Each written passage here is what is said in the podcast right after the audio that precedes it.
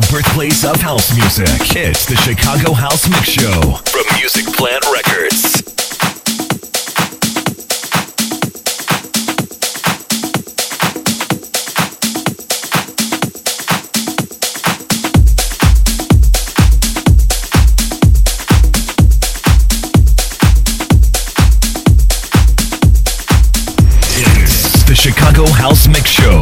DJ Georgie Porgie. Brought to you by Music Plant Records.